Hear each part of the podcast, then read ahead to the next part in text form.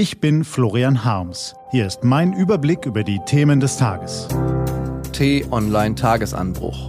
Was heute wichtig ist. Dienstag, 29. Mai 2018. Rohingya-Lager, BAMF-Skandal und 25 Jahre Solingen-Anschlag. Gelesen von Christian Erl. Was war? Rohingya-Lager. Viele Rohingya sind vor der schrecklichen Verfolgung in Myanmar geflohen.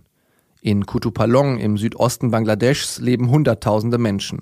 Ob es 500.000 sind oder 830.000, weiß man nicht genau. Und eigentlich leben die Menschen dort auch nicht, sie vegetieren. Die Bilder, die UNICEF-Drohnen gemacht haben, erinnern an apokalyptische Szenen. Es herrscht Elend im größten Flüchtlingslager der Welt. All die Menschen, die in diesen Lagern vegetieren müssen, verdienen unsere Aufmerksamkeit und unser Mitleid. Und die Helfer von Organisationen wie UNICEF verdienen unsere Bewunderung. Und wenn sie mögen, auch unsere Unterstützung. Was steht an? Die T-Online-Redaktion blickt für Sie heute unter anderem auf diese Themen. Der Skandal um das Bundesamt für Migration und Flüchtlinge BAMF ist im Moment vielleicht das am stärksten unterschätzte Problem der Bundesregierung.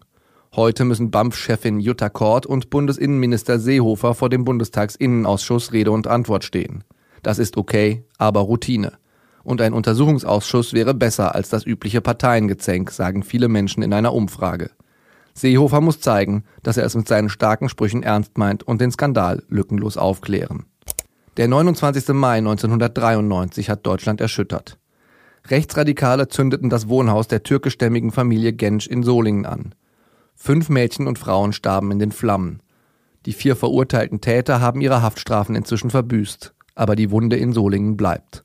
Deshalb finden heute dort und in Düsseldorf mehrere Gedenkveranstaltungen statt. Und die Vorfreude auf die Fußball-WM in Russland steigt. Die T-Online-Redaktion stellt das Ausrichterland vor. Diese und andere Nachrichten, Analysen, Interviews und Kolumnen gibt's den ganzen Tag auf t-online.de. Was lesen? Wenn Sie möchten, unter t-online.de-tagesanbruch gibt es drei Lesetipps für Sie.